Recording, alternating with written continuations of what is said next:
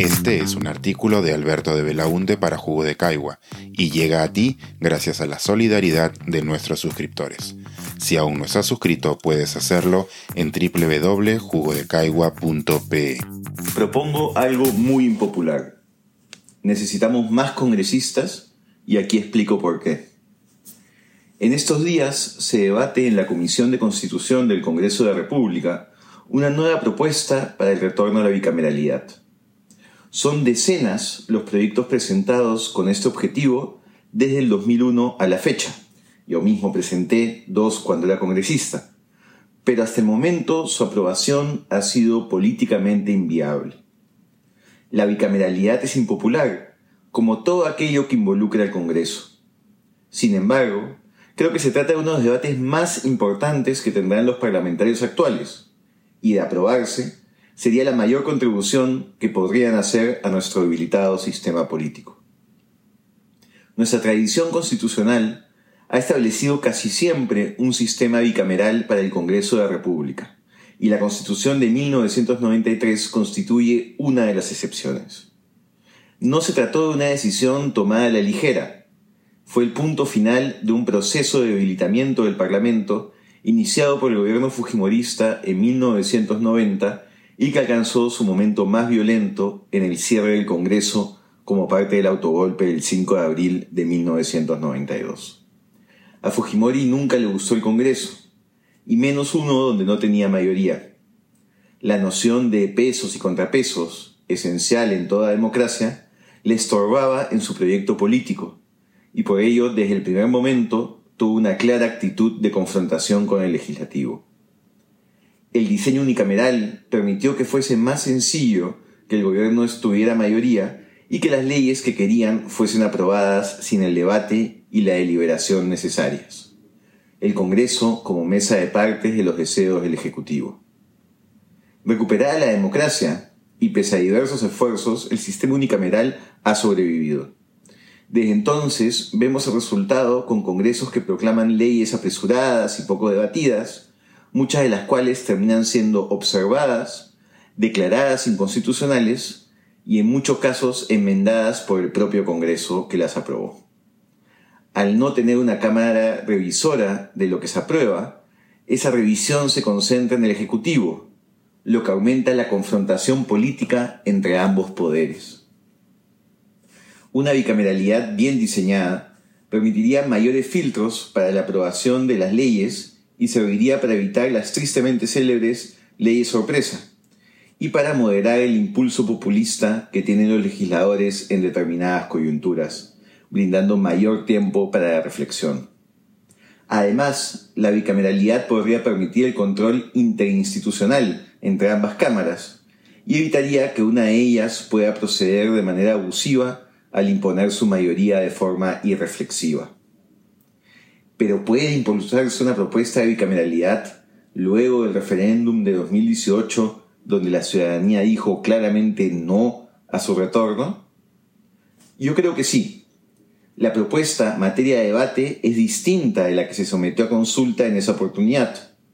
Además, se trata de otro Congreso y de otro momento político.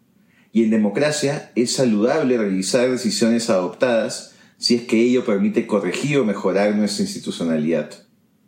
Quizás una manera de zanjar esta controversia sería someter la propuesta final que se apruebe en primera votación en el Congreso a un nuevo referéndum, explicándole a la ciudadanía las diferencias con la iniciativa rechazada en el 2018 y buscando convencerla de la mejora que esto implicaría para nuestro sistema político. Hasta aquí, este ya viene siendo un artículo bastante impopular, pero agárrense que se pone peor. Además de la bicameralidad, creo que necesitamos un número mayor de congresistas. Tenemos aproximadamente un representante por cada 245.000 ciudadanos, lo que convierte al peruano en uno de los congresos con menor representatividad en la región. Lo más cercano es Colombia, que cuenta con un representante por cada 174.000 colombianos, y sigue Argentina con un representante por cada 134.000 argentinos. Si vemos la tendencia durante el siglo XX, el Congreso peruano ha sido cada vez menos representativo. En 1956 teníamos un total de 239 parlamentarios, 182 diputados y 57 senadores para un poco más de 7 millones de ciudadanos. En 1980 eran 240 parlamentarios para 17 millones de ciudadanos y en 1990 se mantenía el mismo número de escaños, pero los ciudadanos ya eran 21 millones. Hoy en el Perú contamos con 130 parlamentarios en Cámara Única para casi 33 millones de ciudadanos. Un congresista en el Perú tiene que representar cada vez a más personas y así terminamos con situaciones como la Madre de Dios, donde sus 141 mil ciudadanos tienen solo un representante en el Congreso. Esa única representación será reflejo de la diversidad de agendas y pensamientos de dicha región? Imposible. ¿Podrá ese solo congresista interactuar con todos los ciudadanos y cumplir a cabalidad con su rol de representación? Como bien señaló Fernando Tuesta en un artículo sobre este asunto, y abro comillas, un centro de salud no podrá ser mínimamente atendido si los médicos tienen el cuádruple de pacientes que les es posible atender. En la democracia representativa opera la misma lógica. Cierro comillas.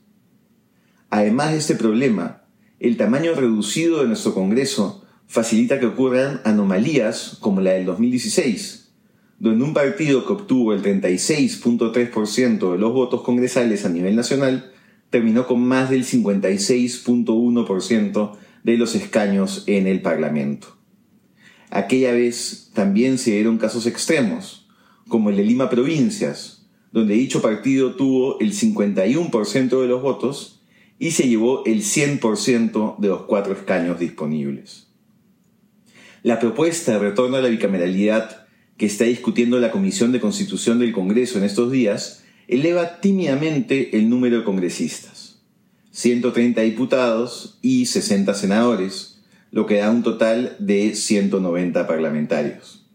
Sin duda, la propuesta es mejor que aquella que proponía mantener a los 130 actuales divididos en las dos cámaras, pero sigue siendo una fórmula que nos da un Congreso con menos número de representantes que el que teníamos en 1990, cuando éramos 10 millones menos de peruanos. No se trata, por lo tanto, solo del retorno a la bicameralidad.